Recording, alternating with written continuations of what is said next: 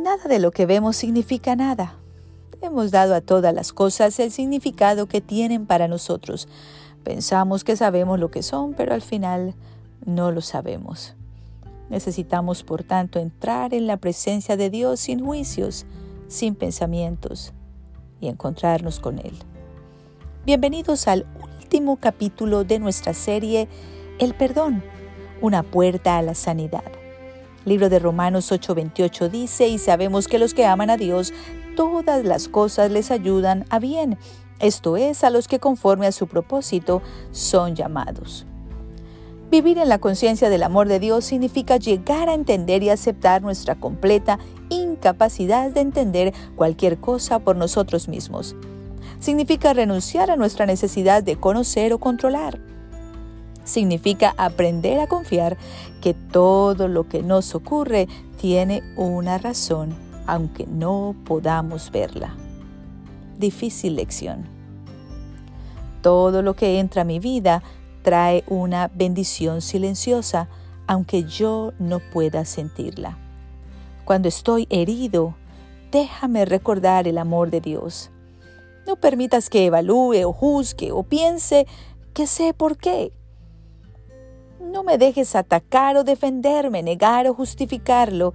Simplemente déjame recordar el amor de Dios, porque al final de todo, esto es lo único que necesito. En lugar de juegos de poder, me voy a rendir a esa verdad. Dios me ama igualmente a mí y a ti. Entonces, ¿cómo podría haber victoria o derrota para cualquiera de nosotros? En lugar de los juegos de la culpabilidad, voy a recordar que tú eres inocente y yo también. Cualquier cosa que te haya hecho, cualquier cosa que me hayas hecho, queda perdonada. Ciertamente ante los ojos de Dios nunca existió. Fue simplemente una ilusión de nuestra propia vida en la que estábamos caminando juntos, enseñándonos a pasar por este valle, perfeccionándonos a través de nuestros propios defectos, a través de herirnos el uno al otro en el camino que nos lleva a Dios.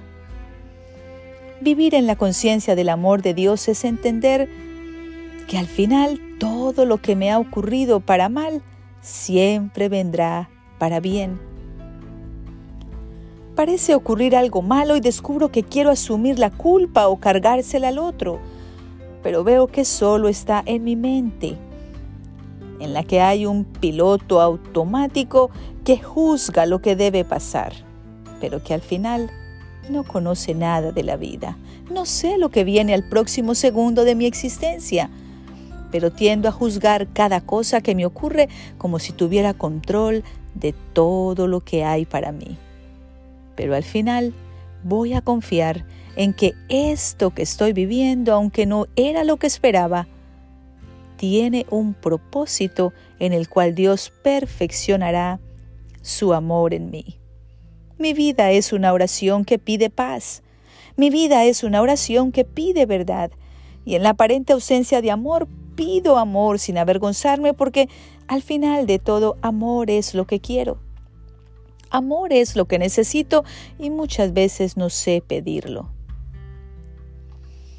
Caminamos a través de lugares oscuros, a través de dolor, a través de la pena y la vergüenza y del sufrimiento, ese es nuestro viaje a través de la vida. Hasta que nos encontramos con este ser maravilloso, Salvador, que nos empieza a enseñar que cada cosa que ocurre en la vida tiene una razón de ser. Los errores tardan, pero acaban atrayendo el perdón. La marea de la aceptación y el amor acaba lavando la mancha. Este es el viaje sin distancia, el viaje sin principio y fin, porque el amor verdadero no condena, sino que nos recuerda que siempre hemos sido libres, libres para aprender y libres para perdonar. No es el caparazón externo lo que importa, sino lo que hay adentro. Y dentro de la forma hay una delicada presencia de Dios que dice, este es mi hijo, esta es mi hija, en ti hallo complacencia. Dentro de la forma está el amor incondicional que mantiene el universo en su lugar, el amor que hace que las flores se desplieguen en la brisa primaveral y que las olas lleguen continuamente a la orilla.